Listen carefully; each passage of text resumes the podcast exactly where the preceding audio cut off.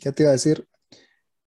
Em, si escuchas, si escuchas ruido o algo, te- tengo un vecino en el piso de arriba que pesa como 200 kilos el tipo y camina y rechina todo. Ah, guará, pero qué, o sea, No, el tipo, tipo super gringo, pues él, él cumple los estándares de los gringos.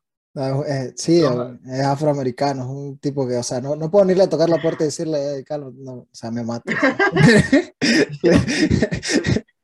Literal King Kong. ¿Cómo, cómo se inicia ese podcast? ¿Cómo es, cómo es el, el- el- el- después de 15 minutos hablando de manteca y tortillas?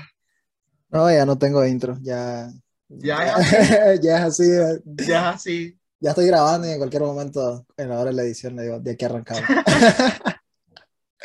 No, perfecto, mejor así. Pero nada, sí, vamos a hacer una, un, un clip como de, como, como de película de Hollywood. Ok, ok, ok. Ok, arrancamos en 3, 2, 1. Así, va. Oficialmente, oficialmente. Nada, primer episodio, segunda temporada, este, ni más ni menos que con el hombre, con el duro, Steven, Steve Plash, el artista. Plash. ¿Qué onda? ¿Cómo va la cosa, pa? ¿Todo tranquilo? Pues ¿Todo nada, fresco? nada, como te, como te decía y le digo a la demás gente, este, mi vecino pesa como 200 kilos y hace unos ruidos raros en el piso de arriba por si acaso se, por si acaso, por si acaso escucha que está retumbando toda la casa, es que ¿Tú te imaginas que, que, no sé, no lo veas por un mes y cuando vuelvas a verlo el tipo esté más flaco que tú? Cambios duros. ¿viste? Bro, eso solo pasa si le da diabetes o algo así, pero. No, no. Es que, no, bueno, pues na- tampoco no tengas tanta fe, pues. nadie, nadie baja de peso tan rápido, o sea, tienes que enfermarte o algo así. No, es- es- No vale. Bueno, o sea, ¿en cuánto tiempo crees que alcanzaría tu nivel? unos, unos cinco años duros sin Cinco pararle. años. Bajar de peso es una de las cosas más duras que existen. O sea, yo he visto, tengo amigos cercanos que han intentado, porque yo nunca he sido gordo, soy flaco, pero he, he tenido amigos que han entrado en ese pedo y, o sea, no son obesos, son gente que tiene, ponerle 50 libras arriba de su peso ideal y esas 50 libras, bro, un año eh, para... bajarlo. Es que más que todo una es, es es este, y algo de lo que vamos a hablar, de los hábitos, si me explico. Este, nada, pero para empezar más o menos con el episodio, como te decía, primer episodio, segunda temporada, suena como que fuera planeado, la verdad es que nada, de esto, nada, de- nada. nada de esto ha sido planeado, la primera temporada fue bastante de, de, de aprendizaje, la verdad. En esta segunda temporada ya, ya ahora sí venimos con un plan más o menos, más o menos hecho. Este, comentar que Steven va a estar aquí la mayoría del tiempo de los episodios. Ahí es el co-host. Oye, oficial, ¿no? Qué, Eh. qué honor. Ya soy mitanico, ya, ya, ya, ya tengo certificado aquí para poder decir palabras, pasar el, el, el slang nicaragüense. el, el slang nicaragüense. Tener- ya no vas a tener que decir chamo, vas a tener que decir maje. Eh, Sí, total. Eh, Juani, el otro día Juani. que, que veía, veía que publicaste el logo en, en Instagram, ujú. no lo, y entré a los comentarios y había uno que ah, te quedó bien Tuani. Y yo, ay, pero esta palabra la he visto antes. ya va". Te sabes la definición y todo. Sí, todo, total, total. Brutal. De, de hecho, hablando de logo, la verdad es que sí, sí me escribieron bastante y me dijeron, no, qué brutal, que no sé qué, que no sé cuánto, mucha gente lo compartió y todo el mundo me decía, en una camiseta, en un sticker y yo, eso viene, eso viene. Eso viene, eso viene, cosita. Se vienen cositas, eso va a pasar, espérenlo pronto, pronto, pronto. Pero sí, el, el- de, de verdad que me encantó. Una de las cosas que me gusta trabajar con vos, porque bueno, para los que no saben, Steven es, es artista digital y diseñador gráfico. Y bueno, sos venezolano, vives en Colombia. Hay un episodio completo donde hablamos do- de, de tu nacimiento hasta el día de hoy. Entonces, ahí lo pueden ir a ver en la primera temporada. Pero bueno, este, el punto es que le encargué a Steven el, diseño del, del logo del podcast y, y, y, y me encantó porque yo le decía, no sé si un nicaragüense se hubiera animado a agarrar la máscara del huehuense y ponerle, Gringolizarla. total. sí, o sea, gringa- gringalizar, si se puede decir esa palabra. Este, el- es cómico porque cuando estaba en ese proceso de crear el logo, se lo mostré a mi, a mi jefe gringo. Y él así como que, oye, ¿no crees que se va a ofender si, si haces esa Exacto. mezcla? O sea, ¿no crees que te estás pasando un poco? Tal vez. yo no, o sea, él me encargó que buscara la manera de conectar la cultura, o sea, de conectarlo a él en un país gringo, y creo que es la mejor manera, porque al fin y al cabo, él, él, ha adoptado ciertas cosas en Estados Unidos, y apuesto que los de Estados Unidos que, que, que tratan con, con nicaragüenses han adoptado ciertas cosas y viceversa, pues. Como que eh, toma eh, y dame es interesante ver cómo piensan los gringos en ese sentido, porque como todo el mundo los ataca por todo, de que, de que se apropian de la cultura de los demás y todo ese pedo, entonces como que tienen muchísimo cuidado con ese tipo de cosas. O sea, un, un, gringo como tal nunca va a agarrar un símbolo nacional de un país latinoamericano o de cualquier país extranjero y ponerle estrellas y los colores gringos porque saben que eso ofendería a mucha gente. Obviamente porque han estado jodiéndonos históricamente. Claro, pero y, y eso también es un problema porque se pierden muchas cosas que se podrían utilizar. Por ejemplo, eh, hace tiempo veía que cancelaron, bueno, esto ya más un poco más aparte de, de, de los países, sino más bien de, de, en general, ¿no? Por ejemplo, el de Juego de Tronos criticó la película de, de la nueva película de Blancanieves, ¿no? Que se iba a hacer porque habían contratado solo enanos. Y de una Disney canceló ese proyecto y los enanos estaban reclamando pues porque se habían quedado sin empleo. Una cosa así súper random. ¿Cómo no entendí? O sea... O sea, el, el, tú llegaste a ver Juegos de Tronos, ¿no? Sí, sí, sí. Eh, el enano que aparece, eh, yo para nombre soy mal, pero ese actor oh, sí, sí, sí, ya sé cuál es. criticó como que, hey, ¿por qué estás utilizando solo enanos para la nueva película de Blancanieves? O sea, porque, para ese proyecto, ¿sabes? Y como para el papel de, de enanos. Él quería que un enano fuese el príncipe, por ejemplo. Eh, ah, no sé, yo creo que él lo que quería era como que hubiera un mix, pues que... Pero, a ver, Blancanieves y... sí, o sea, no es, sí, o sea, no es, no es Blanca, no es Blancanieves y, lo, y, y, y, los tipos y los siete tipos de 2 metros 50. O sea. Claro, o sea, total. Entonces, de una Disney como que no paró ese proyecto. Y bueno, estaban pues. reclamando. Entonces, claro, los gringos se cuidan mucho. Lo que voy es que hay un pequeño rumor, una pequeña cosa que podría causar disgusto de algo, se para. Pasa lo mismo con el logo. Un gringo ve que algo podría causar un mínimo malestar y es como que no, ya, déjelo sí. así. Sí, el latino, o por lo menos yo, mi estilo es como que ah, te, te, molesta, no importa, lo voy a hacer porque transmite lo que yo quiero. Ah, y al final de cuentas los, los, latinos no tenemos internalizado todavía esos, esos sentimientos de cancelación y, sí, sí, sí, y todavía o sea, no, muy, muy, no. muy, pocas cosas nos ofenden, la verdad es que estamos, estamos, estamos hechos, hechos del bullying. Entonces, no. Total, total. Sí, pero nada, ¿y qué onda? ¿Y cómo va tu, tu, inicio de año? Estamos ya casi terminando enero, pero... Bueno, eh, ha, ha, ha, estado interesante, ha estado interesante. Ahorita estoy experimentando un nuevo tipo de arte. Bueno, estoy integrando más el arte en la ilustración digital y estoy haciendo algo más surrealista y psicodélico de lo que hacía antes. Estuve, estuve viéndolo. Sí. Ha, ha, estado publicando, ha estado más activo en, en Instagram. Sí, ya, ya volví, ya volví. ¿Es una, es, es una, de tus metas este año estar más activo en Instagram? No puedo decir que lo voy a hacer porque al fin y al cabo después me pierdo. Y es que Instagram está malo, loco, Instagram está horrible. Ayer hablaba con un artista y le decía, brother, mis publicaciones nada más están llegando a 100 personas. Sí. Nada más 10 le está dando like. Porque estás publicando imágenes y ahorita Instagram está premiando los reels. Yo me puse a hacer reels por, por, por, por, por joder, porque... Te, TikTok, ¿no? Por, sí, no, o sea, literal, porque tenía un montón de videos en el celular, me puse a ver la vez pasada y entonces hizo como un collage de, de varios videos de, de todo el año era un tren que estaba en, en, en, Reels y, bro, o sea, me quedé así literal. Sí, porque yo estoy acostumbrado, pues tengo una cuenta pequeña, más que todo amigos cercanos, entonces yo subo una historia y esa historia alcanza así, 50, 100 personas como máximo. Ese Reels en cuestión de dos horas llegó a 3.500 personas y así como, Claro, son números que uno no, no se acostumbra sí, uno no, uno no, se acostumbra. Obviamente, un influencer que tiene más de 10.000 seguidores es súper normal. Eso es nada, exacto. Pero, exacto. sí, como mierda. Pero en nuestro caso, pues, que somos eh, humanos normales, este, no estamos acostumbrados a que una publicación nuestra, porque no es nuestra intención, o sea, en lo personal yo obviamente en, en, la, en la cuenta del podcast intento llegar a, a la mayor cantidad de personas posibles, pero en, en mi cuenta privada es como, para, para mis amigos, claro, la gente para, cercana. Para tu, la, la, gente cercana, tal. Y entonces sí me quedé asustado con el, con el alcance que tienen los reels. No sé qué tan, tan importante sea, porque sí lo ve mucha gente, o sea, en vista, pero en lo personal a mí no es como que de esas 3.000 me siguieran 100 personas más, o sea, seguidores como que no, no te da tanto. Pero yo creo que, que sería más un tema de, de constancia. O sea, si, si esas 3.000 personas constantemente te ven, en algún punto van a decir, ok, voy a seguir. Voy a seguir este tipo.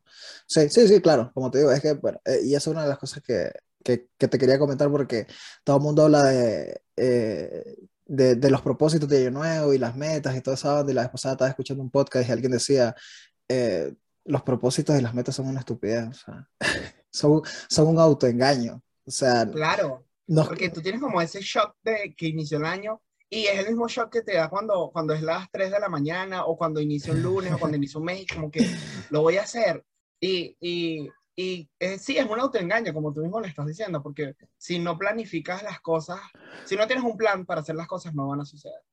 Así sí, sí. tú ya tengas la meta. Sí, exacto. O sea, el, el, el, lo que el tipo decía es, este, si tenés una meta y no tenés un plan, o sea, simplemente te estás autoengañando y, o sea, el tipo era súper tajante, decía, los, las metas y los planes son para, son para perdedores. O sea, es que, la, la, Perdón, es que, es que esta, conversación puede estar buena, tú hablas, yo hablo, dale, dale, dale. por ejemplo, un, un, punto que para levantar la mano puede seguir. Ah, bueno. No, lo que, lo que quería mencionar es que Jordan Peterson había mencionado que en un podcast, creo que en un podcast o, o en una de, sus, de sus lecciones, el hecho de que para, para tú cumplir una meta, o sea, tienes que tener un plan, pero ¿qué pasa? Nosotros hacemos los planes mal. Nosotros decimos como que, ok, quiero bajar 15 kilos. Voy a, mi plan es ir al gimnasio. Y ya, ese es tu plan. Voy a ir al gimnasio el lunes, martes y miércoles. Ese es mi plan, pero no, o sea, el plan te tienes que desgranarlo aún más a, a medida, ok, quiero bajar 15 kilos, ok, mi meta va a ser no bajar 15 kilos, sino bajar, eh, no sé, se puede bajar menos, una libra en, en, una semana. Yo no sé de esto, pero el, el plan tuyo tiene que desgranarlo a tiempos. O sea, voy a bajar una libra dentro de dos semanas, de esta fecha, esta fecha. Mi plan es comer esto, esto, el día este, esto y lo otro. Y tú al ir cumpliendo pequeños y pequeños y pequeños logros, vas a ser más, más, más sí, más capaz de poder llegar a una meta a, a, a, corto plazo y ese corto plazo te va a llegar a otro corto plazo. Sí. Y de pequeñas metas así es que vas a llegar a la gran tal, pero... Sí, tenés que tener un, un plan súper estructurado, suena como un poquito psicópata y, o sea, súper calculador, pero tenés que hacerlo. Yo, yo, yo le ponía el ejemplo a un amigo, este, porque estábamos hablando sobre, él me decía, no, es que yo jamás voy a, voy a aprender inglés este, yo vivo aquí en Estados Unidos y es como que pues. es súper necesario, pero, pero la comunidad latina es tan grande que yo siempre le digo a la gente, sea, vos no, no, es necesario ni que, ni que aprendas a decir hello, vos sobrevivís aquí. Más bien los gringos aprenden, están aprendiendo español, vos vas a, un, a una tienda y, te eh, y, y, el, y, la persona que está atendiendo ahí es un gringo y, si, ve, si ve que no hablas eh, eh, inglés, ellos saben al menos tres, cuatro palabras básicas en, en español. Entonces yo le decía, sí, el, obviamente te bloqueas porque vos ves, es un idioma, o sea, son miles de, de, palabras, oraciones, variaciones, sonidos, cosas que uno no conoce, pero si estructuras un plan de aprenderte, qué sé yo, 20 palabras nuevas cada mes, al final de año, porque también ahí aplica la, la, ley de Pareto, no sé si la has escuchado, la ley de Pareto es la ley 80-20, y, y en, en, los idiomas se aplica bastante. Vos con el 20% del vocabulario de un idioma, puedes resolver el 80% de las situaciones en las que necesitas ese idioma. Y yo soy la prueba, o sea, yo, mi nivel de inglés es malísimo, pero yo domino un 20% del, del idioma. Y yo puedo trabajar tranquilamente con gringos, puedo ir a una tienda, puedo pedir comida, todo lo básico lo puedo hacer. Y yo estoy consciente de que yo manejo el 20% del conocimiento de ese idioma, o tal vez menos, si me explico.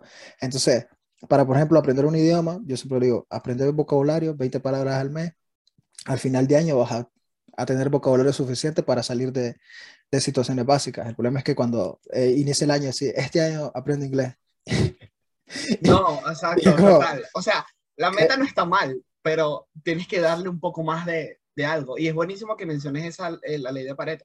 O sea, pequeños cambios generan grandes resultados al fin y al cabo. O sea, pequeñas cositas mínimas van a hacer que llegues al resultado final. O sea, ese, ese pequeño 20% que tal vez es pequeño para ti, te va a llegar al 100% si sigues constante en todos los cambios.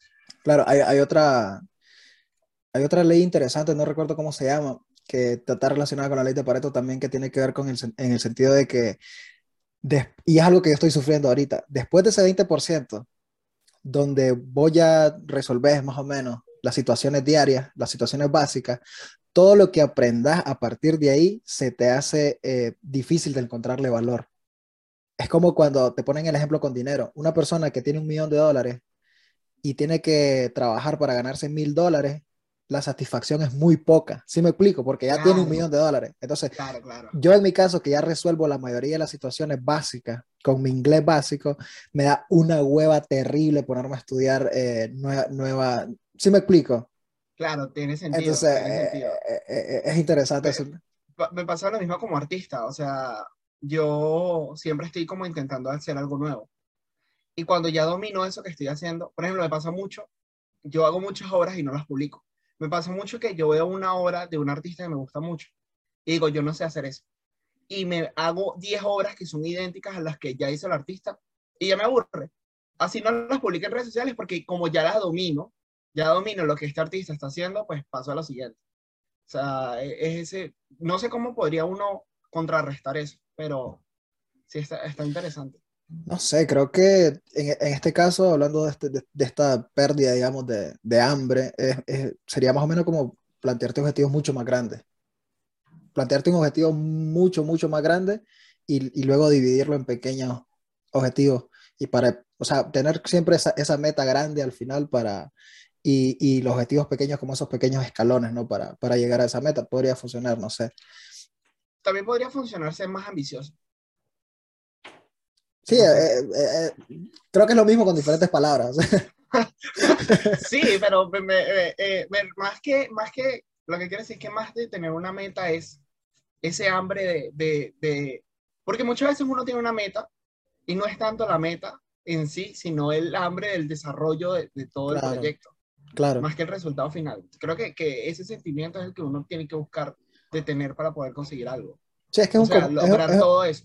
Es un conjunto, es como motivación, hábitos uh -huh. y, y, disciplina. Al final de cuentas, la motivación está subinfravalorada. O sea, todos los motivadores hoy se llenan de pasta, se llenan de dinero vendiendo cursos, pero no te venden una estrategia, por ejemplo. Y la gente se queda con la motivación que te dura, lo que te dura el discurso realmente pero eh, lo que realmente importa es crear hábitos y luego llegar a la disciplina. Entonces yo siento que eh, igual pasa con tus planes, o sea, sí necesitas esa motivación, esa ambición, pero mientras estás motivado es el momento de sentarte y hacer un plan en papel y decir, estos son los, los pasos que voy a tomar. Pero bueno, volviendo al tema de los hábitos también, este, estaba leyendo un artículo interesante, dice que solo el 20% de las personas cumple, cumplen lo, los propósitos de año nuevo que se proponen. 20%. El 20 y se me hace bastante. Me parece mucho. Sí, me parece demasiado. Se me hace bastante porque yo soy parte de ese 80% que, que no lo cumple. Total, total. pensé que éramos más. Yo, yo creo que, yo creo que, pensé que éramos más. Pensé que eran los 95%. No sé, yo creo que, que depende mucho también de la niñez. Creo que, que de, las, personas que tienen como los hábitos, los padres que, que, han inculcado como que, claro, porque si desde la niñez tú ves ese desarrollo de un plan de algo, por ejemplo, los padres que se pusieron de meta tener algo y lo cumplen, porque también uno lo ve en la niñez, cuando los padres como que, ay, voy a, voy a hacer esto, no lo hacen, eso también influye mucho en cómo yo, uno desarrolla Sí, yo soy, soy, partidario de eso, pero creo que en la mayoría de los casos no vamos a tener padres que nos inculquen eso y, y, claro, yo, y yo, soy, yo soy partidario de hackear, de hackear tu cuerpo, no, de hackear tu total. mente, de... Porque es que, es que, ¿sabes lo que pasa? Que mucha gente le da vuelta a eso y dicen, no, es que a mí me crearon así, es que esta es mi cultura, uh -huh. es que así es como yo estoy acostumbrado a vivir. Entonces como que se escudan en eso. Yo, claro. yo, yo, soy partidario de decir, no, o sea, vos podés un día, y no tiene que ser año nuevo, no tiene que ser inicio de año, no tiene que ser un propósito, puede ser a mitad del año, al final del año, decir, fuck, voy a cambiar mis hábitos alimenticios, voy a aprender un nuevo idioma, o sea, y, y, y, hackear tu mente y decir, sí puedo porque tengo la capacidad, no porque claro. ¿Sí me, me gusta mucho eso que mencionas de que no necesitas una fecha. Y hace tiempo vi un video y la chica decía como que, oye, no tienes que esperar a que sean las 3 en punto de la tarde para ponerte a estudiar. O sea, puedes ponerte a estudiar a las 2 y 43 de la tarde. Sí, Porque exacto. uno tiene como que voy a empezar a estudiar a las 1 y 15. Voy a empezar a estudiar a las 1 y 30. Voy a hacer ejercicio a las 5 y 25. No, o sea, es las 4 y 4 y, no sé, y 23, 4 y 27. Es una hora o pasa lo mismo, estás a, a, a 7 de enero, a no sé qué fecha estamos hoy. eh, 30, ya se acabó prácticamente ese mes, o sea, no tienes que esperar a que sea primero de enero para empezar a planificar las cosas o, o para empezar a darle como que rienda a tu plan. Claro, O sea, que hazlo ya. Simplemente te limitas, es como, es autoengaño, es ponerte excusas, es como, no, ya, Exacto. ya, no puedo empezar el, el gimnasio porque ya es febrero y tenía que iniciar Y en creo- enero, ¿no? O sea, Creo que eso viene cuando uno era niño y uno decía como que, oh, fuck, ya esta página está a punto de acabarse, mejor empieza la siguiente. Y uno dejaba un renglón de espacio así por querer estar en la página de, siguiente completamente nueva, ¿sabes? Creo que también Sí, influye sí. de, de cuando uno era niño hacía eso. si yo fuera psicólogo, fuera de esos psicólogos que todos lo retrotraen a tu niñez, ¿no? Ese es un trauma de tu niñez. Sí, ese es un total. trauma- ese es un trauma de Fue tu porque, niñez. porque dejaste ese espacio en blanco en tu vida que no puedes empezar ya. Dios mío. No sé, yo creo que sí somos producto mucho de, de, de, de- nuestra crianza y de los traumas de la niñez y esa onda, pero sí me intento... Pero no podemos como- dejar que eso nos limite. Claro, exacto. Yo siempre digo, lo puedo hackear, puedo mejorar, tengo la capacidad y todo eso. O sea, como buen estoico, tengo un gimnasio, un, un- un gimnasio en el cerebro. También me acordaba de, si- no sé si has leído este libro, eh, Hábitos Atómicos, o lo, lo has escuchado mencionar. Está en mi lista, está en mi lista, está en mi, en mi Sí. lista. Yo, no lo- Eh, yo, yo tampoco lo he leído, la verdad, pero sí he escuchado varios podcasts que hacen referencia y resúmenes y todo, y, y me encanta es la que frase que dice que tanta, tanta cosa un libro, como que ya lo veo como publicidad y como que ya es como que... eh, está de moda, está de moda. Exacto. Está de moda, pero hay, hay, hay- no recuerdo quién dijo que a veces solo con leer el índice te das cuenta si un libro es bueno o es malo. Y yo, por ejemplo, vi el, vi el índice de ese libro y dije, sí, trae, trae bueno, o sea, es Trae disruptivo. buena... Es disruptivo, Ok. trae, trae, trae tips nuevos. Ya están súper popularizados porque mucha gente que te habla de, de, de, de cambiar hábitos, de mejorar y todo este, este tipo de cosas, este, lo, lo mencionan bastante, entonces como que ya casi no es necesario leerlo. Sí, ya, sí, ya sí, la- la mayoría de las cosas están bastante resumidas, pero lo, lo que me gusta es la frase que dice, por ejemplo, que resume todo el libro, eh, y es que los hábitos te definen como persona. ¿Sí me explico? O sea, y- Total, total. o sea, sí, eh, ah, no, no entiendo cómo hay personas que no entienden o no quieren entender de dónde vienen sus problemas y están en sus hábitos. Y volvemos al mismo tema, por ejemplo, la alimentación. Si tu hábito es comer un pan con una Coca-Cola a las 10 de la noche, vas a ser una persona Claro. Con, mala salud y, y, tal, y tal vez pasado de peso. Es un hábito que tenés que cambiar, ¿sí me explico? Es, es así de sencillo.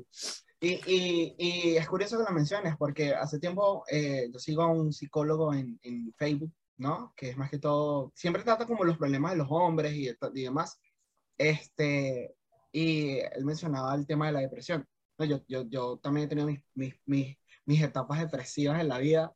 Episodio. Y, mi- episo- mi- ¿Cómo es que le puse yo? La depresión. La temporada- depresión. La, la depresión, la depresión oscura, la época, de- eso fue en diciembre. Pero el punto está en que lo que leí me gustó mucho porque él decía, ok, está sufriendo de depresión, pero puede que la depresión sea clínica de nacimiento, puede que la, la hayas adoptado por un proceso que te haya hecho sufrir o puede que la- esa depresión, digamos que la has adoptado en base a tus hábitos. Entonces, él decía, Exacto. ¿Estás durmiendo bien? No. ¿Estás comiendo bien? No. ¿Estás haciendo algo de ejercicio? No. ¿Estás, eh, lo, tu entretenimiento, tu, tu alrededor te ayuda a ser más motivado y más feliz? No. Tu gente, tus amigos siempre te estaban buscando. Entonces, todo ese tipo de hábitos, uno dice, carajo, como que este tipo de cosas, tal vez mi depresión sí sea clínica y todo demás, pero también yo estuve ayudando con mis hábitos a estar allí, allí ¿sabes? Claro, No claro, haciendo claro. nada para salir de allá. Y luego sumarle, sumarle diciembre. No sé por qué diciembre después de los 25, Sí. 26 te daba para abajo. O sea, diciembre, diciembre era mi, mi, mi época favorita del año, todo el tiempo lo ha sido. Y los últimos diciembre para mí han sido súper duros emocionalmente, no sé, o sea, y no, lo, y, no, y no se lo achaco a que estoy lejos de mi, de mi familia, en otro país y no sé qué, porque antes, o sea, cuando recién vine aquí, o sea, siempre tenía ese sentimiento bonito y todo esto y veía, y ahora diciembre da para abajo, no sé por qué. Creo, bueno, a mí me pasa que cumpleaños en enero, entonces el hecho de que ya, voy a, que ya estoy más viejo cada vez, o sea, la gente se alegra y que no, yo voy a cumplir años, y yo no, no quiero cumplir más, yo, yo no me quiero morir.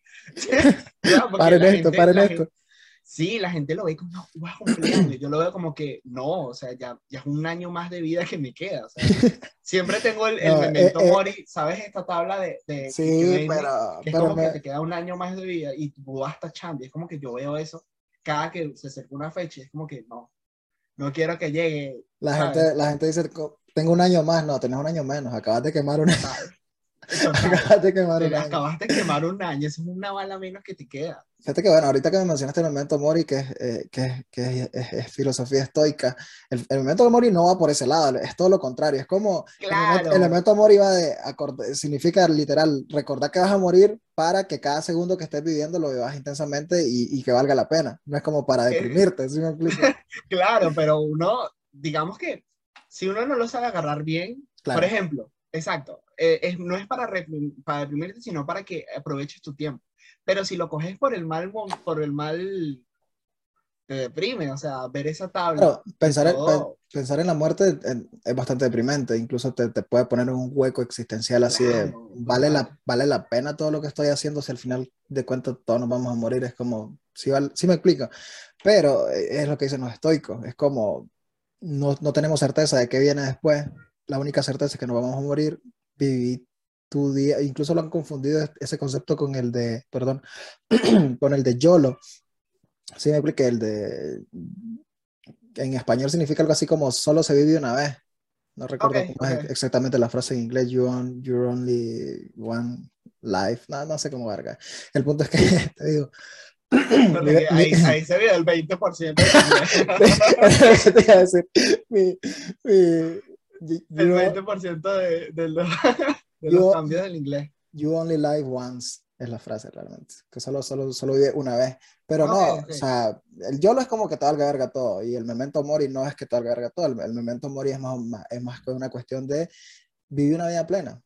Si me explico, es como nos vamos a morir, es un hecho, eso no se puede detener, Exacto. eso no va a cambiar, entonces aprovechar cada, cada, cada segundo, pero aprovechar cada segundo no quiere decir tampoco que te vas a ir a tirar de un avión todos los días, es como puedes aprovechar cada segundo leyéndote un libro tranquilo, viendo una película, eh, haciendo nada, yo siento que hacer nada también es, es- es necesario. Claro, es muy necesario veces sentarse a, a- y eso lo veía en, un, en, un, en una entrevista que le hicieron a un comediante gringo, eh, y él decía como que no hay nada más humano que sentarse y estar así. Sí, exacto. Y ya, y, y ya, y entonces él decía, no, porque los jóvenes ahorita siempre el teléfono y demás, y no pueden estar solos con sus pensamientos. Y, y lo más humano es estar sentado en una plaza y ya, Y para gente, para, existir. para gente como vos, por ejemplo, que sos creativo, creo que no, no sé si fue Picasso o Hemingway, alguien grande fue el que dijo que si, o sea, literal, si no echas huevas, si no te, si no te pones de perezoso, la inspiración a veces no llega, o sea, porque A si no la mente total. siempre, siempre ocupada, o sea, los mejores momentos de inspiración te llegan haciendo nada, literal. Total, es cierto. Entonces, entonces nada, bueno, para cerrar un poco el tema de los hábitos, eh, nada más les quería recomendar, no sé si ya te lo recomendé a vos, un, un podcast que se llama Kenzo. Son unos españoles que no son coach de vida ni nada de eso, pero sí como que capacitan a la gente para ser más productiva, pero me gusta el ángulo que no es como de hacer más, hacer más, hacer más, sino es como hacer, Ok, ok. hace- hacer más con siendo, siendo pleno, si me explico, es como hacer más mientras mejoras como persona. Ellos hablan un montón de hábitos, ellos hablan un montón de hábitos, sobre hábitos y dan tips bastante prácticos, entonces me gusta, me gusta bastante. Link en la descripción. abajo, en serio, sí se, lo Abajo, voy, eh. sí se- lo voy a dejar abajo. También siempre noté en la primera temporada que siempre cito estudios, digo, no, leí un estudio o vi un podcast o algo y nunca, y, y quedé en el aire. Y mucha gente va a decir, este más está inventando, o sea. Entonces ahora en adelante, veces eh, una de las uno metas, consume y- tantas cosas que, que uno Claro. no queda con los recursos. Claro, una de, la- una de las metas y propósitos de, este, de esta nueva temporada es dejarle, si, si le digo que hay un estudio sobre algo, voy a intentar dejárselos ahí abajo. Igual si, si Steven menciona algo ahí, lo vamos a intentar dejar las referencias para que vayan y si tienen tiempo lo lean y lo vean. Y nada, hablando de hábitos, ¿sabes quiénes no cambian sus hábitos? Los rusos y los gringos. Carajo, sí. Qué citación. Oye, tremenda entrada, chicos. O sea, Hablando de hábitos, hábitos, pero no. esos hábitos están como peligrosos, ¿no? Y No. llevan más de, de cuántas décadas en ese plan. Bueno, se había- se- de- de- desde que se deshizo la, la Unión Soviética Soviética, en los 90, como que literal se, se llegó a, un, a, una etapa en que estaba bastante tranquilo el pedo, pero se, se, volvió a prender. Se volvió a prender. Los rusos ahí tienen que están a punto de invadir. Ucrania. La OTAN está con ganas de poner sus armas en Ucrania. Los gringos los está veo ahí. complicado eso, está complicadito. Pero... Los, los, ¿cómo se llaman? Los, los, europeos están nerviosos. En Latinoamérica, en Latinoamérica también sí, estamos ahí como que. Ah, es el mundo. Está todo de todo, pues. O sea, a mí me da risa Latinoamérica. Latinoamérica está como viendo así por primera vez algo. Porque, a ver, eh, antes, en la Guerra Fría no existían las redes sociales, ¿no? Exacto. Ahorita es, es una Guerra Fría 2.0 prácticamente. Es la Guerra, es Guerra Fría 2.0, literal. Y, y, Latinoamérica está así como, como el meme de, de, de Michael Jackson comiendo palomitas en el cine, tal cual. Bro, pero, bueno, de... a ver, Venezuela y Cuba y demás ciertos países, más que espectadores, están jugando un papel relativamente interesante. Sí, o podrían o sea, jugar un papel. Rusia, Rusia tiene bases militares en Cuba, en Venezuela y en Nicaragua. O sea, es como, bueno, no bases como tal, pero en Nicaragua, por ejemplo, hay un centro de. Hay unos satélites todos Claro. raros que nadie dice para qué son. Sí, o sea, de son. repente llega un avión con cientos de rusos y tú, bueno, ¿y qué pasó aquí? No, es que vienen, de tu, vienen a turistear. No, y por ejemplo, ahorita en, comer eh, arepas. en- en el medio de las tensiones, este, el, no sé si fue el ministro de Relaciones Exteriores o algo así de Rusia, dijo que si Estados Unidos seguía enviando eh, fuerzas mediante la OTAN y armas y todo eso a, a los países vecinos de, de Rusia, y Rusia iba a hacer lo mismo en Latinoamérica, en Venezuela, Nicaragua y Cuba, y es como, bro, o sea, no queremos saber nada, no queremos saber nada de su conflicto. Ahí en los 80 nos hicieron mierda, porque obviamente todas las, la- las guerras civiles, revoluciones y todo, ese- es- Claro. toda esa onda, Total. todo eso que pasó en los 80s, en 70s y 80s en, en Centroamérica y en Latinoamérica como tal, fueron movimientos del ajedrez geopolítico de Rusia y Estados Unidos. O sea, lo mismo hacía Estados Unidos en, en países como Polonia, que son frontera con, con, con Rusia, y, y Rusia intentando des- desestabilizar el, el, el patio trasero de Estados Unidos aquí. Hablando de patio trasero, me cagaba de la risa que este, Joe Biden en, en, un- en una rueda de prensa le dijeron que le hicieron mención a ese término de patio trasero y dijo, no, no, no, nosotros no, no consideramos a ningún país de, de Latinoamérica patio trasero, al contrario, nosotros queremos que sea nuestro patio delantero. Y así como, bro, no somos ni tu patio trasero ni tu patio delantero, somos fucking naciones independientes, o sea, no somos parte de ustedes. Si me explico, es como, sos el presidente de Estados Unidos, ¿cómo vas a decir esa, esa, esa pendejada? Es que, y, y es que fíjate, se parecen demasiado, se parecen demasiado a Estados Unidos y Rusia en ese aspecto. Por ejemplo, en. Rusia, en diciembre, todo esto comienza porque en diciembre del 2020, bueno, viene de mucho antes. Claro, Prácticamente este problema comienza en 2014, porque Rusia siempre como mantenido mucha influencia en ciertos países que están alrededor. Pero En Claro. 2014 había un presidente prorruso Prorruso. en Ucrania, empezaron las manifestaciones, de hecho, las, las manifestaciones empezaron en Rusia y en Venezuela en ese tiempo. Yo recuerdo que para el pueblo venezolano, o bueno, para, tal vez, es que cuando uno dice esto, como que mucha gente se siente, mejor es decir, bueno, para mí, claro. para mí, que en ese momento vi eh, las protestas, sí sentía como mucha inspiración de parte de, de- de Ucrania. Y si Recuerdo fuiste, que vi un video. si, si, si, había un- si- ibas a las, a las manifestaciones o, Llegué a ir Joder. a un par. O estabas a ir ahí a un como par. compartir, No, no, no. compartir tu manifestación era online? No, no, no, no. Llegué a ir a un par, llegué a ir a un par. Y recuerdo que había un video que nos, no, a, a mí me causó como mucha inspiración. Era un, un ucraniano con una cadena. No sé si tú llegaste a verlo, con una cadena larguísima. Y estaba la policía como tratando de detenerlo y él con la cadena los, los, los echaba para atrás. Entonces como que la, la policía se acercaba y él con la cadena les daba. Yo eso lo vi en un Salieron- videojuego, creo. No, no, no, era un, era un video súper loquísimo y entonces, claro, decíamos como que ok, aquí hay cierta inspiración porque si Ucrania, que está al lado de Rusia, lo está logrando porque nosotros no. Entonces, Claro. en el 2014 ellos como que lograron sacar al presidente, o sea, hacer un referéndum y a raíz de ello, Ucrania pierde más influencia de la que ya estaba perdiendo de parte de Rusia y quieren como empezar a ser más europeos, ¿no? Claro. O sea, como que, ah, que, que aquí como que hay más oportunidades y en verdad Ucrania empieza a tener como un shock hacia arriba de muchas cosas y empieza a ser como más europeo. Eso a Rusia nunca le ha gustado. Pues porque por Rusia pasan muchas cosas. Eh, Rusia sigue manteniendo su, su, idea de que, de que es la Unión Soviética. ellos piensan que los demás países alrededor son, son, son de él. Sí, no, eh, eh, es por una cuestión, la, ahí hay muchas aristas de donde verlo. La cosa estaba escuchando un podcast de un tipo que es historiador y el tipo se fue hasta los años 800 antes, después de Cristo y es como Kiev, que es la capital de, de Ucrania, fue la primera capital de Rusia. O sea, si nos, si nos basamos en historia, Ucrania siempre ha pertenecido a Rusia como tal. Total. Sí, me explico. Y, muchos revolucionarios nacieron allá, o sea, hay una nostalgia muy grande. O sea, toda la, o sea, la, la, URSS eh, estaba basada en un comité como tal, creo que eran siete, y de los siete, seis eran ucranianos. Eh, solo Lenin, que era eh, de Georgia o un país raro de ahí, no recuerdo. Pero, o sea, eh, Ucrania siempre ha tenido una relación entrañable, digamos, eh, cultural e históricamente con Rusia y esa es una manera de verlo. Yo lo veo evitando todas las aristas históricas y, raciales, porque hay un tema racial también ahí, eh, cultural, hay mil, aristas de donde observarlo. Yo prefiero quedarme con la más práctica y, y creo que es la más acertada en el sentido de que cuando terminó la Guerra Fría, la OTAN, que es esta organización de, ejércitos de Estados Unidos y Gran Bretaña y, países europeos, este, que fueron los que ganaron la Segunda Guerra Mundial, acordaron con, la URSS, que se estaba desmoronando en ese, en, ese momento, que no se iban a mover al este de Europa. ¿Sí me explico? Porque la OTAN tiene armamento nuclear. Ese fue el compromiso. Y es lo que dice Putin reiteradamente.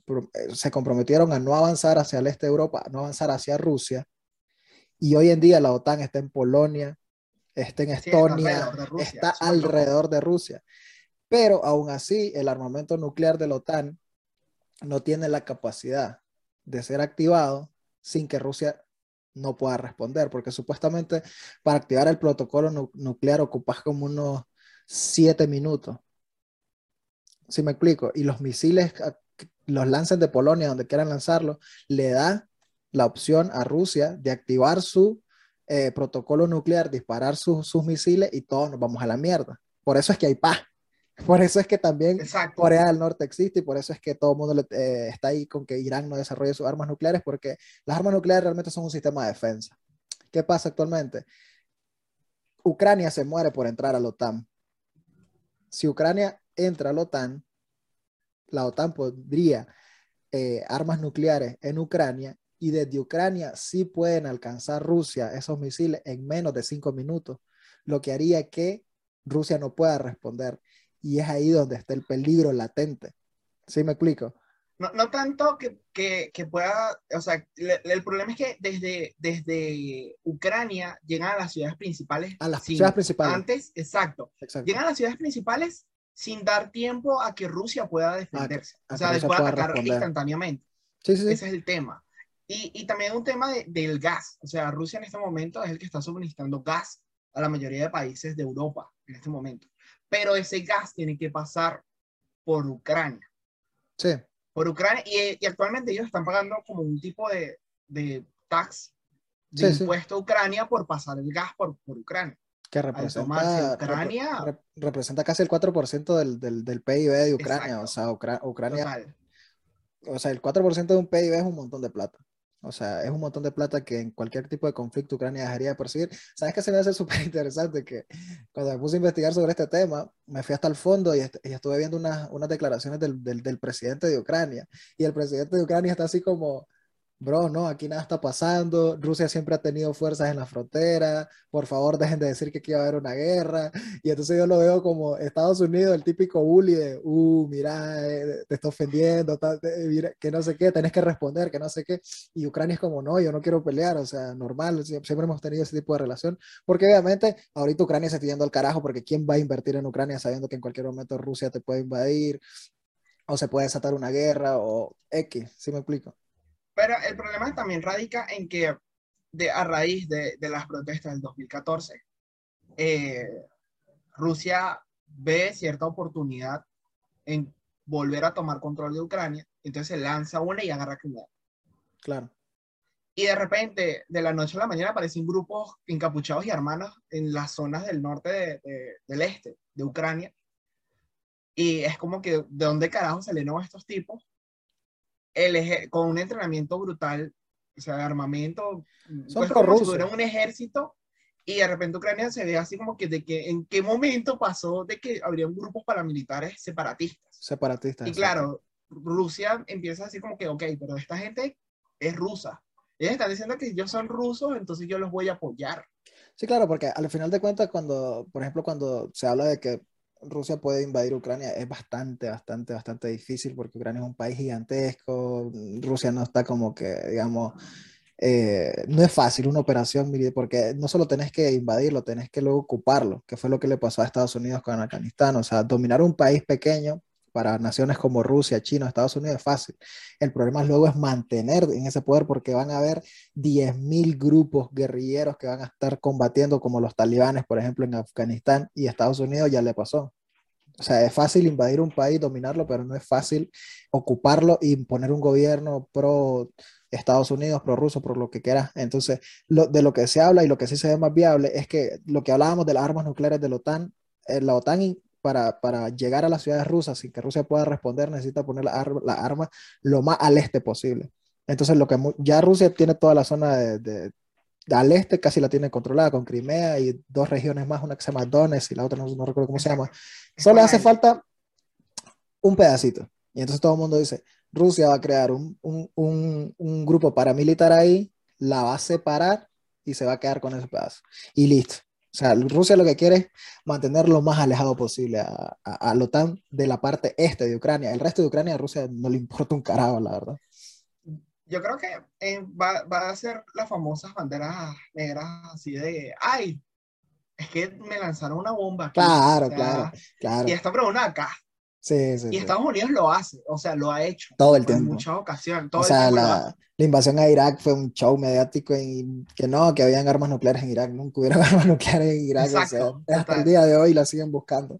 Sí, me explico. Entonces, obviamente, yo siento que, que la cuestión va, va, va por ese lado. Y, y, es interesante si lo vemos desde de, de otra óptica también este conflicto, en el sentido de que las armas nucleares que, o sea, son una mierda, que son un peligro para la, la existencia de la humanidad. Siempre que, que se, se, prevén situaciones apocalípticas, una de ellas es un, un, apocalipsis nuclear, ¿no? O sea, tipo, no sé, Corea del Norte está loco y envía armas nucleares, eh, lanza un misil nuclear a Estados Unidos, Estados Unidos responde y todo el mundo se va a la mierda. Porque China también tiene, Irán haría algo, Rusia, etc. El punto es que algo tan negativo como las armas nucleares se convierte en algo positivo, en el sentido de que, la, que todas las grandes potencias tengan, evita una confrontación. Total. ¿Sí me explico? o sea, Corea del Norte existe porque tiene armas nucleares. Porque como tal, sería fácil de invadir, sería, ¿sí me explico? Sería una guerra ganable. O sea, lo, lo, para, para poner en contexto, o sea, lo que mencionas tú es que al tener armas nucleares hay menos bajas humanas en ese aspecto. Porque no, todo no. se basa en, en, en, una negociación de, mira, si tú haces esto, yo, ok. No, el, el, a lo que me refiero es que si tenés armas nucleares no hay guerra.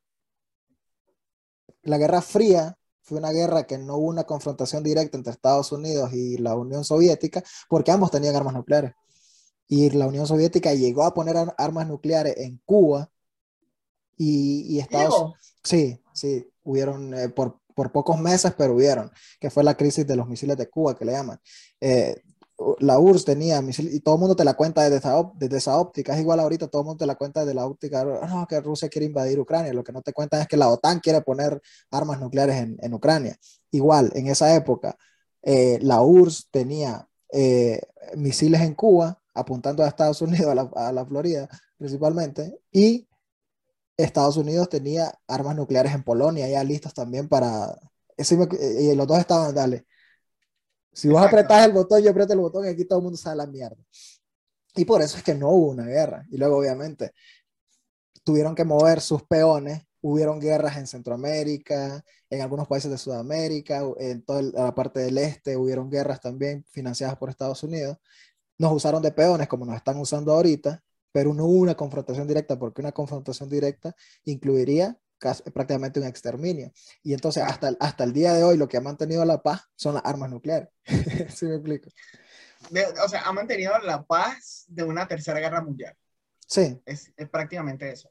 Sí, y, y, y, eh, te quería mencionar que leyendo que todo este problema de Ucrania comenzó en diciembre, cuando Rusia puso como una propuesta sobre la mesa, eh, y me causó demasiada gracia que ellos prácticamente lo que dijeron es que eh, los países que en el pasado pertenecían a la Unión Soviética no son completamente soberanos. O sea, como que este país no es libre, este país no es completamente soberano, es sencillamente, tiene una libertad condicional, pero no pueden hacer lo que ellos quieran en sí.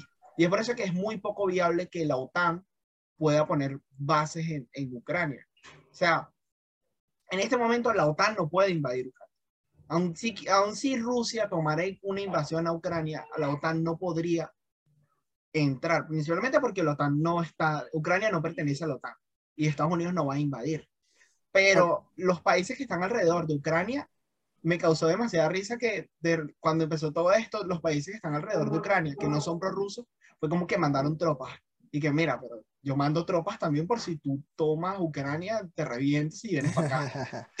Sí, no, al final de cuentas no es tanto así porque la OTAN ya ha estado involucrada en guerras en países que no son parte de la OTAN. O sea, la, la OTAN estuvo en, en, Afganistán y en algunos países de África, ha estado involucrada. O sea, la OTAN le gusta el pedo. Es que la, la OTAN está, controlada por, está controlada por Estados Unidos y Gran Bretaña y Estados Unidos y Gran Bretaña tienen unos intereses comerciales en la guerra terribles, en el sentido de venta de armas y todo ese pedo. Los europeos no quieren guerra, menos en su, en su, territorio, porque nadie quiere guerra en su territorio, porque los desestabilizaría un montón. Obviamente el problema del gas, porque casi todo el gas de Europa viene de, de, de Rusia y sería, sería un caos para Europa. El que está incitando el pedo es Gran Bretaña y los Estados Unidos, como siempre. ¿Sí me explico? Y la OTAN responde a esos intereses. Entonces, de, la OTAN no me confío nada, nada. ya, ya, ya, sí, yo no creo que la OTAN, en, en llegado caso, Rusia lance una invasión, que no creo que pase. Evidentemente, la OTAN lo que haría, o sea, Rusia lo que haría es lo que mencionamos, iría tomando pequeñas regiones y cada vez iría sí, es que, es, que, no, de repente es, que no, independiente. No necesita toda Ucrania. Y como te digo, una ocupación, una ocupación sería una misión de 10, 15 años que desgastaría económicamente de una manera terrible a Rusia y no, no le conviene, o sea, a nadie le conviene una ocupación. Entonces, al final... En el hipotético caso de que lanzaran una invasión, yo desde mi perspectiva no creo que, que la OTAN responda. Lo que haría es... Es más, en este, no creo, a ser sincero, honestamente, no creo que la OTAN lance una invasión pro Ucrania. Sería más bien, lanzaría una invasión países aledaños a, Ucrania, que forman parte de la OTAN. O sea, estaría presente en esos estados, más no en Ucrania como tal. Más no en Ucrania. Sí, son, son, escenarios bastante, bastante complicados. Yo en lo personal creo que eh, es, más que todo una esperanza de que no pase nada, porque al fin y al cabo, como mencionábamos anteriormente, nuestros países principalmente Venezuela, Cuba y Nicaragua tienen demasiadas relaciones con, con Rusia y nos veríamos afectados mínimo en más sanciones. Y con, Exacto. No sé si lo he dicho en el podcast, pero creo que a vos sí te lo he dicho. O sea, las sanciones para mí son una mierda, son una pendejada que no sirven para nada, solo hunden a los países en la pobreza. O sea, Estados Unidos no tiene ninguna gana ni ninguna intención de que, eh, de que Maduro o cualquier otro presidente latinoamericano caiga. O sea, no tienen interés en nada. y las sanciones simplemente es como para lavarse las manos. Oh, sí, ya lo sancionamos solo empobrecen a la gente. O sea, en Venezuela tienen 20 años bajo sanciones y solo han empobrecido el país y Maduro sigue más gordo. O sea, yo cada, vez que lo veo lo veo más gordo. yo, yo, lo que digo es que hay ciertas sanciones que sí funcionan y hay ciertas sanciones que no. Por ejemplo, que no, que Estados Unidos, que Venezuela no pueda hacer relaciones comerciales con otros países. Ah, pero que de repente consiga una cuenta bancaria de Nicolás Maduro en otro país donde tenía plata, buenísimo, quédate con esa plata, ¿sabes? O sea, eh, hay ciertas sanciones que yo sí les veo sentido, pero la gran mayoría no, porque la gran mayoría es como que no, no puedes hacer tratos comerciales con este país. No puedes hacer tratos comerciales, no puedes vender esto. Tú no le puedes comprar a esto. Ese tipo de acciones me parecen absurdas. Y lo que, lo que hablamos, creo que la otra vez, creo que lo hablamos, que la única, las únicas acciones que podrían, de cierta manera, ayudar a nuestros países sería un confrontamiento armado, que no va a suceder. Porque también sería una guerra de desgaste muy heavy. No, no va a suceder porque se está repitiendo un poquito el contacto de la Guerra Fría. Yo lo explicaba la vez pasada, en, en los 80 Estados Unidos le metió plata y Rusia le metió plata al otro bando, o sea, cada uno tenía su bando porque estaban en el contexto de la Guerra Fría, era como casi, casi era una tercera guerra mundial inminente.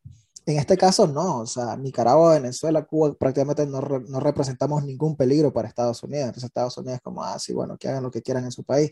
Ahorita se está como calentando el pedo por, por lo de Rusia, pero Rusia no tiene la capacidad tampoco de, de, de, llenar nuestros países de armas y, y, o sea, no, pero lo que sí veo que está haciendo Rusia es Rusia, un poco más con Ucrania, Rusia, Irak. Rusia no es la URSS. Exacto. Sí, me explico. La URSS sí tenía, sí, pero ah, perdió el 80% de la capacidad que tenía en, territorio, en armamento, en, en, financiamiento como tal. Entonces no, no, no, lo veo, realmente no lo veo. Y, y, ese tipo de cosas creo que simplemente nos van a afectar económicamente como países empobrecernos y retrasarnos 50 años más, más de los que ya traemos atrás. Yo creo que lo único positivo que, dejó, que va a dejar esto son los memes. Los memes, los memes, qué buenos memes. Los memes están buenísimos. Qué buenos memes. Pero bueno, hablando de la... Eh, ¿Sabías que, lo, que, los microondas se crearon gracias a, a la guerra? No sabía. Sabía que, que, sabía que los lentes de realidad virtual se crearon muchísimo antes para la guerra. Son tecnología militar, sí. Es que estaba leyendo sobre eso, sobre los beneficios de la guerra, y hay un montón de inventos y creaciones, por ejemplo, el Internet que estamos usando ahorita nosotros, eh, los sistemas GPS, eh, el microondas. Tiene, cuando lo te, te, tenés a pensarlo, tiene toda la lógica del mundo, o sea, porque... Igual que la medicina, o sea, muchas cosas nacieron en la guerra, ¿sabes? Muchas cosas de medicina nacieron nacieron en, en plena guerra para, igual que los jeans, me parece que también los jeans fue un producto que nació, no sé si durante o después de la guerra. No sé, yo, yo tengo relacionado los jeans con, con el boom del, ¿cómo se llama? Con la fiebre del oro. Con la fiebre del oro. Este... Yo la tenía relacionado con, con hay, un, hay una ropa, hay un, hay un pantalón o un creo que fue la franela o la camisa que nace en la guerra creo que es la camisa. La camisa como tal nace durante la guerra, pero nace creo que en la guerra de Vietnam por el calor. Pero tengo, tengo es, que es un tema, es un tema. Ah, puede ser, pero sí. pero sí, de hecho que, que, que, gracias a la guerra, si se puede usar esa expresión, se han creado un montón de cuestiones que, han, que, que al menos hoy, hoy en día son súper útiles. El, el Jeep fue un, eh, fue un vehículo de, un vehículo militar que se creó en Estados Unidos para la Segunda Guerra Mundial y, y el, los Jeep comerciales de hoy en día que vos compras, se le puedes quitarle la puerta, solo traen unos pines, vos le quitas esos pines y, y, y, quitas la puerta, el techo, un montón de cosas, porque el Jeep original que se usaba en, en la guerra, en la Segunda Guerra Mundial, lo mandaban en caja, era desarmable, ¿sí me explico? Tuvieron que crear un carro, un vehículo que lo pudieran mandar en caja. Entonces, así fue que crearon eh, eh, ese diseño. Después de la Segunda Guerra Mundial, dijeron, o sea, son gringos, obviamente capitalistas, vamos a, este Jeep lo vamos a, lo vamos a hacer comercial y, lo vamos a vender y por eso es que existe hoy en día, pero fue creación de la guerra. ¿Sí me explican? Eh, quería mencionar, aparte de, todo esto de la guerra, es triste decirlo, pero muchas cosas que son brutales las vamos a, a utilizar dentro de 10 años. O sea, no sabemos qué tecnología mostra tenga Estados Unidos en este momento para la guerra, que después en, no sé, cinco años, diez años, digamos, wow, este es el futuro. Y resulta que esto ya lo habían sobreexplotado para sus fines bélicos, como es el caso de los lentes de realidad virtual. Sí, sí, creo que toda la tecnología VR, el, el Pentágono le ha metido miles de millones para entrenamiento y, y, lo vamos a usar nosotros para videojuegos. para, para, el metaverso, el famoso metaverso. Va a estar interesante eso, de verdad que sí. Y, y ah, volviendo al tema de la guerra, me, me, causó bastante impacto el tema de que se parece muchísimo a, la Guerra Fría. Es la Guerra este Fría. o sea, las conversaciones que tuvieron en, en no sé qué país, todo este tema de las conversaciones eh, ya se me olvidó el, nombre del país en el que pasó todo, o sea, el que se están discutiendo todo esto. Pero literalmente es como la Guerra Fría, o sea, llegan personas de este lado, de este otro lado a conversar qué se puede hacer y qué no se puede hacer, cuáles son los límites, qué quiero yo, qué quieres tú. Sí, y no toman a Ucrania en cuenta en nada. O sea, Ucrania ni siquiera está allí presente, que es loquísimo. Ucrania está teniendo sus conversaciones con Rusia por allá. Y Estados Unidos está teniendo las conversaciones con Rusia en este otro país. Sí, exacto. Eh, eh, y, así fue una guerra fría en los 80, o sea, Estados Unidos y Rusia tenían intereses en sus patios traseros, como le llamaban ellos, y tenían conversaciones en lo que no nos invitaban, y, pero nos estaban llenando de armas y de, un montón de mierdas para que nos hiciéramos mierda y, no nos tomaban en cuenta. Lo mismo está pasando con Ucrania. O sea, al final de cuentas, somos peones en un ajedrez global en el que somos sacrificables, pero ellos no. Sí, porque es lo que te digo, o sea, cuando tenés armas nucleares, sos prácticamente intocable porque representas exterminio total. Pero nada, otra cuestión, ahora hablando de cuestiones negativas de la guerra, que traería un conflicto, esta guerra, menos iPhone. Bro, o sea, eh, estoy pensando seriamente, estoy pensando seriamente en hacer una sección de problemas del primer mundo, como, como, como, con, una, entrada así, porque eh, está loco, o sea, eh, o sea estamos hablando... Tomando, Tú tomando Starbucks y tu iPhone. bueno, tú eres pro Samsung, tú eres pro Samsung. Pero sí, huevo, porque a veces me pongo a pensar así como, puta, no hay iPhone porque, o sea, no hay iPhones, no hay iPhones y nada, y nada tecnológico que tenga, que necesite chips modernos en Estados Unidos. Obviamente es un problema del primer mundo. En África no hay agua y en Latinoamérica todavía nos morimos de diarrea, pero en, en, en, Estados Unidos no hay iPhones. Y es loquísimo. Pero es más que todo por, por, por el problema que hay en, en, en Taiwán, ¿no? O sea, resulta que Taiwán es, es, es el país que más genera microchips. O sea, actualmente ni siquiera Estados Unidos tiene la capacidad de, de, de ¿sabes? O sea, de, de, hacer lo que hace Taiwán. Sí, porque Estados Unidos China quiere tomar Taiwán. Toda la manufactura china, la, eh, eh, Estados Unidos la, la, la terciariza, no sé, si, no sé si esa palabra existe, o sea, la, la delega o la compra a, a China principalmente, a Asia por la mano de obra barata y todo ese tipo de cosas, además porque son unos, son unos monstruos, en, ya no solo en mano de obra, sino en, en, desarrollo, porque las principales empresas de chip, como vos decís, están en, en, Hong Kong y en China. Pero fíjate que no es tanto por el conflicto entre China y, y Taiwán, dije Hong Kong, pero es Taiwán, este, no es tanto por ese conflicto, sino más que todo porque las fábricas cerraron por la pandemia. Entonces toda la producción se, se redujo, toda la producción se redujo y, y, por ejemplo, Tesla fue de los pocos que dijo, yo voy a comprar todo lo que hay en el mercado y Tesla es de los pocos eh, empresas de autos que están entregando autos nuevos. La mayoría de, de, las empresas de autos no están entregando no están entregando carros porque no tienen los chips para los carros. Eh, y no, y te digo lo de los iPhone porque a una amiga le pasó hace poco que fue a una tienda, creo que es un Best Buy, que o sea, hay de todo, y vos ves, o sea, la tienda está súper surtida, que no sé qué dice. O sea, la tipo iba con su billete en mano y todo listo, como narco, así con una funda, literal, cash. Y, y dijo, o sea, quiero ese iPhone. Y el tipo de la tienda le dijo, solo tenemos lo que está exhibido y eso no se vende, porque es para que la gente interactúe con, con el equipo. Pero te voy a buscar uno a ver dónde hay. Lo buscó en la computadora, en el sistema de ahí de la tienda, y dijo, hay uno, no sé en Wyoming, no sé dónde verga, y le dijo, es azul, no es negro como vos lo querés, tiene menos gigas de lo que vos lo querés, pero es el único que, hay, que tenemos en todo Estados Unidos. Si lo querés, lo tenés que comprar ahorita y te llega en dos semanas. A ver si llega en dos semanas. Así, literal. Qué locura. Y bueno, probamos en, en, Amazon, no hay. O sea, vos pones Estados Unidos, iPhone, y lo primero que te sale son, son, son case, son fundas. ¿Sí me explico? O sea, no hay. Sí, sí, sí, sí. Y, y, y sí, o sea, todo el mundo, obviamente.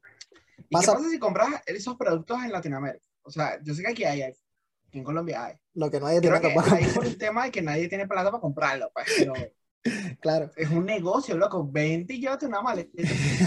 Tiene iPhone. Sí, no, eh, por ejemplo en Amazon lo que encontrás son estos, los rearmados que le llaman, o sea, que no son realmente nuevos, este, hay, o sea, vos entras y te dice, quedan cinco en stock, o sea, tenés que comprarlo ya. y, y en las tiendas físicas no hay, tienes que esperar. Supongo que sí. Eso es interesante, o sea, esto va, va, va a generar algo nuevo en, en, respecto a la tecnología, porque siempre, o sea, somos consumistas. Las redes sociales y el Internet nos ha, nos ha, nos ha, ¿cómo se llama? No nos ha, no es como que seamos así por naturaleza, sino que e, evidentemente ha sido como que nos hemos vuelto así. Y creo que este tipo de situaciones lo que genera es que creen nuevas cosas para, para sustentar esos problemas. No, de hecho, de hecho que sí, o sea, además China está súper loco con todas sus empresas de, tecnología, entonces lo que están haciendo Estados Unidos es que en materia de chips, eh, las empresas gringas están creando sus propias fábricas aquí, porque se dieron cuenta que China en cualquier momento te corta el suministro, como Rusia con el gas para Europa y, y te jodiste, o sea, porque empresas como Apple dependen de la venta de sus equipos y los carros igual. O sea, repercute un montón de cosas, tomando en cuenta también que estamos en un, en un momento de, de, inflación y todo está caro, entonces imagínate todo, eh, o sea, literal, todo está caro. Y le sumas ese tipo de cosas, entonces está, está complicado el panorama. Entonces por eso te decía, imagínate una, un, una guerra Rusia-Ucrania que involucre a otros países, todo claro. se más a la mierda. Y, y, y es cómico el hecho de que que ellos, que en Estados Unidos haya fábricas, estén habiendo fábricas de chip, no significa que para dentro de un año van a tener, o sea, van a tener, porque es que la tecnología va tan rápido que hoy hay un chip y dentro de un mes hay uno nuevo, o dentro de un año. Y adaptar estas máquinas nuevas para las nuevas es muy, es, es muy costoso y es complicado. Y es por eso que Taiwán y China llevan como que en ese nivel, porque se dedicaron tanto tiempo no, y, hacer esto, que están avanzadísimos. Y no, es, y no es solo la manufactura, o sea, es el desarrollo como tal de las tecnologías. Ellos están 10.000 años luz ya arriba de Estados Unidos. Entonces, o sea, los ingenieros como tal, es una locura. Creo que no recuerdo cuánto es, como que por cada. Son como, como 100.000 ingenieros al año en, que, que produce China, algo así. Es una locura. O sea, o sea el, casi todos los chinos son ingenieros en algo. o sea, ingeniería representa creación de cosas nuevas, si me explico. Y Estados Unidos, mi hermano, que se está robando todo aquel. Que mira, vete para acá. Ah, Estados Unidos, este, Estados Unidos está desarrollando 100.000 TikTokers al año. Como que tristeza en ese aspecto. El otro día yo le decía a mi mamá que, que, que cuidarse la salud, loco. O sea, hay que hacer ejercicio, hay que comer bien, porque los médicos que vienen, médicos de TikTok, como que da pánico, da pánico porque mostraba una, una como graba, o sea, como que un TikTok de una chama que graba a su amiga que está estudiando para medicina y como todo es virtual, la caraja en el teléfono bien feliz viendo TikTok y, y el profesor explicando un montón de cosas en, en, en sí, no, yo tengo la ventana abierta en este pueblo entra cualquier cosa, en esto, un cuero iba a entrar. Este, entonces, claro, el profesor mostraba la pantalla en la clase, el profesor estaba mostrando unas diapositivas, estaba conversando de algo, y la chama en el teléfono, y yo decía, wow, o sea, los médicos que vienen, o sea, las nuevos, eh, no sé, profesionales va a estar interesante. Porque es que todo está tan mal pagado a, a, cierto nivel que da más plata vender cosas por redes sociales, o sea, ser influencer, eh, sí, o sea, todo el tema de redes sociales genera más plata a menos tiempo que ser un profesional de cualquier sí, Sí. sí, creo que también eh, hubo como una... Esa sería otra, otra, otra negativa de la guerra. sí, hacían, una, hacían una comparación de... de eh, fue como una encuesta, como en la calle, no fue, no fue un estudio como tal, pero le preguntaban a los niños, y creo que a los niños en China, y creo que como de cada 10, uno decía como, o sea, así, podcaster, TikToker o hacer algo en internet. El resto, ingenierías, medicinas, cosas de ese tipo. Y en Estados Unidos era todo lo contrario. O sea, de 10, uno es, hablaba de ingeniería o, o, o, cualquier de esta ciencia y el resto era como, quiero ser youtuber, TikToker, podcaster, lo que vos quieras. O sea, y cuando tu motivación es esa, bro, o sea, Estados Unidos es un, es un imperio en decadencia. La verdad, hay que, hay, que, hay, que, hay que decirlo, hay que admitirlo. O sea, cada vez China se ve mucho más fuerte que Estados Unidos y, y, a ver cómo nos va a nosotros en Latinoamérica en, esa transición.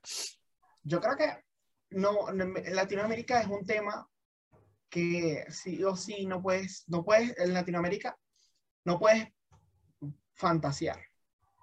¿sabes? O sea, la situación de Estados Unidos, ok, tus papás están ganando un buen sueldo. Claro. Y, y tu única obligación es ir a estudiar y ver cuando quieres estudiar. ¿Ya? En Latinoamérica es diferente porque nosotros tenemos problemas muy hay que, hay que, hay que comer diario. hay que comer. total. Hay que buscar el pan. por, eso te, por, eso te, por eso te decía yo lo, lo, del iPhone es así, obviamente satírico, irónico, es problemas del primer mundo, porque, o sea, sí, aquí el problema es eso, o sea, no hay iPhone. O sea, si, si querés un iPhone tenés que esperarte dos semanas. Y en Latinoamérica, ¿no? En Latinoamérica todavía estamos luchando contra la malaria y, y la diarrea, si me explico. Como, es como nosotros no tenemos ni... Sí, no sé si fue que lo leí o recuerdo, pero en Latinoamérica no tenemos ni tiempo de soñar. Si me explico, estamos... Wow, es, es, tristísima esa frase, ¿no? Sí, porque, o sea, ocupas, ocupas tiempo y motivación para soñar, porque para soñar, o sea, sí, puedes soñar lo que vos querás, pero eh, en el fondo decís, puta, aquí en Latinoamérica nunca lo voy a lograr, en Estados Unidos puedes soñar y ponerte a hacer algo para lograr esos sueños. ¿Por qué? Porque como decís vos, o sea, tenés el colchón de tus papás, tenés... Es, como, hay, hay, un español que critica un montón a, a estos grandes... Eh, fundadores de empresas de tecnología como Mark Zuckerberg y, y, Elon Musk y todos estos más, porque te los venden como que son personas normales que eran inteligentes y le pusieron huevos y, y entonces lograron sus sueños y el más te dice, no, loco, o sea, eh, Jeff Bezos para fundar Amazon, su papá le regalaron 200 mil dólares. ¿Sí me explico? Eh, la vez pasada estaba escuchando un podcast que se llama Business Wars, que es como de, te ponen a dos compañías que están en, en guerra y hablaban de Snapchat versus Facebook y los fundadores de Snapchat son dos niños ricos, hijos de su puta madre, que les pusieron todo en bandeja de plata y quebraron como cinco negocios antes de pegarla con Snapchat y, y uno, el papá de uno de ellos les puso una mansión a la orilla de la playa para que montaran ahí sus oficinas. O sea, eh, los, los, papás de Elon Musk son eh, eh, dueños de minas de, de esmeraldas en, en, Sudáfrica. O sea, bro, o sea, esta gente... Se venden venden como si, como si no fueran nadie. y mi papá el otro día estaba viendo en YouTube y que las cinco reglas que Leon Moss dice para hacer esto. Y yo, ¿qué es eso? Si el tipo entró a Harvard. O sea, el, hecho, el simple hecho de entrar a Harvard. Y no, porque, lo, decía que la universidad no servía. Claro. Y, eh, o sea, estoy, estoy en, a favor de ciertas cosas, pues porque de verdad, si eres un creativo, que tu sueño es trabajar animando, la universidad lo único que te va a ayudar es a tener contactos para llegar a esto. Sí, el networking. Y, para entrar, y tú mismo me lo contaste la otra vez, para entrar a esa universidad no es que tú seas muy inteligente. No, ocupas plata. Una palanca heavy. Sí, ocupas plata y recomendaciones. De hecho, que tienen un sistema en el que, por ejemplo, si tus papás fueron a Harvard, tenés medio pie adentro. Obviamente luego va a ser pagarlo, lo que cuesta Harvard, que son como 100 mil dólares al año, creo, más o menos, no, no tengo el, el, dato exacto, y luego este, tus notas o tus aptitudes y eso, que, o sea, no le dan importancia realmente tanto a eso. Y la gente lo que va, lo que va ahí, yo lo hablaba, no recuerdo con quién, yo se lo decía a un amigo la vez pasada, ¿Cómo obviamente esta gente no va a tener éxito si, por ejemplo, está estudiando ahí, tu compañero de clase es el hijo del presidente de la Reserva Federal que manejan información sensible y ese más te puede decir, ¿sabes qué? Tal acción se va a ir arriba porque va a haber un movimiento que no sé qué y vos agarras tus 50 mil dólares que te dieron para el fin de semana, los invertís y te hiciste millonario. O sea, eh, eh, estás en la élite de la élite. Sea, no me vengan a decir que, que Mark Zuckerberg abandonó Harvard porque, porque era un soñador, no. O sea, Mark Zuckerberg, en, ese episodio de Business World, explican que, por ejemplo, Mark Zuckerberg no era millonario de su familia, pero sí eran clase media alta. Aquí en Estados Unidos, clase media alta es multimillonario en Latinoamérica. Y, y los papás de, de, de, Mark Zuckerberg todo el tiempo le pagaron este, las mejores escuelas y tutores privados. ¿Sí me explico? O sea, cuando Mark Zuckerberg llega a Harvard, obviamente este, si estaba en Harvard, Mark Zuckerberg, o en Cambridge, no recuerdo, en una de esas, no, en Harvard, sí, después se mudó a, California, pero el punto es que estaba en, eh, eh, estaba en Harvard y, y abandona porque toda la vida le pagaron tutores privados, o sea, que llegó a Harvard y dijo, todo esto ya lo sé.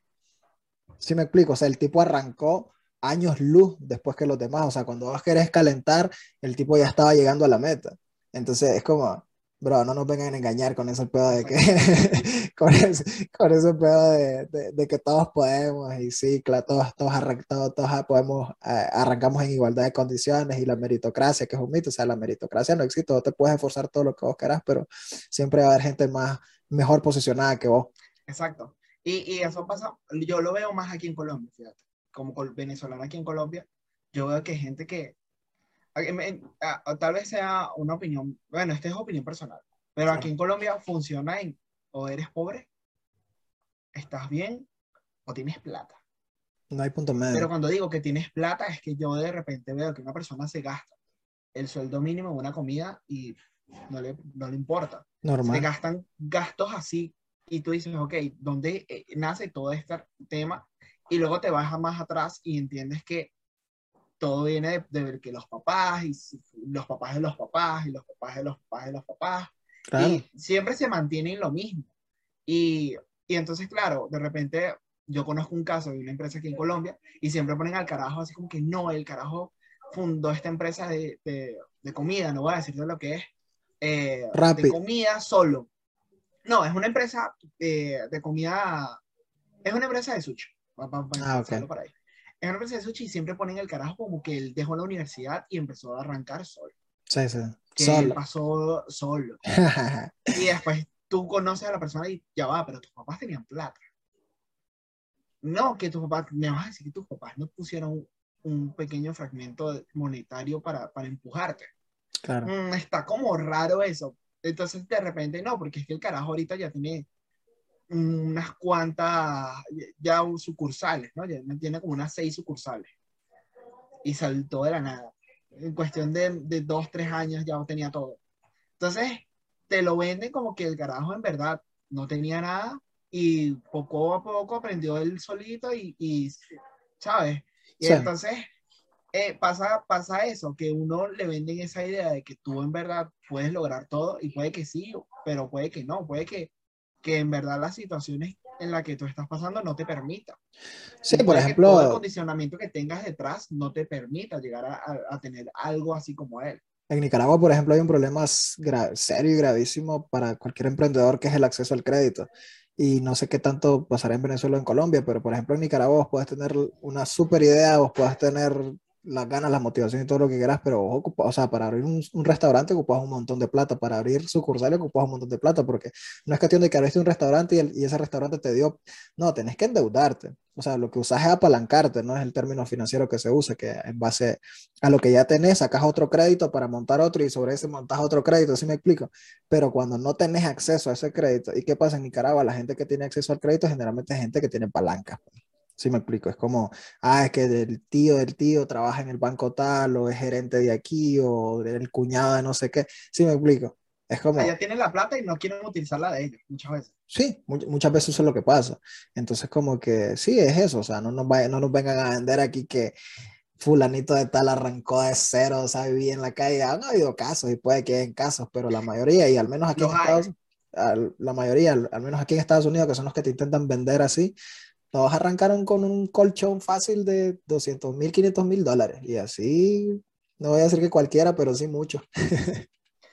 Total, o sea, el tema de, de, Y eso también sería un tema bastante delicado para las guerras. O sea, volviendo al tema de, de la guerra en Ucrania. O sea, he visto videos de que Ucrania estaba bien económicamente.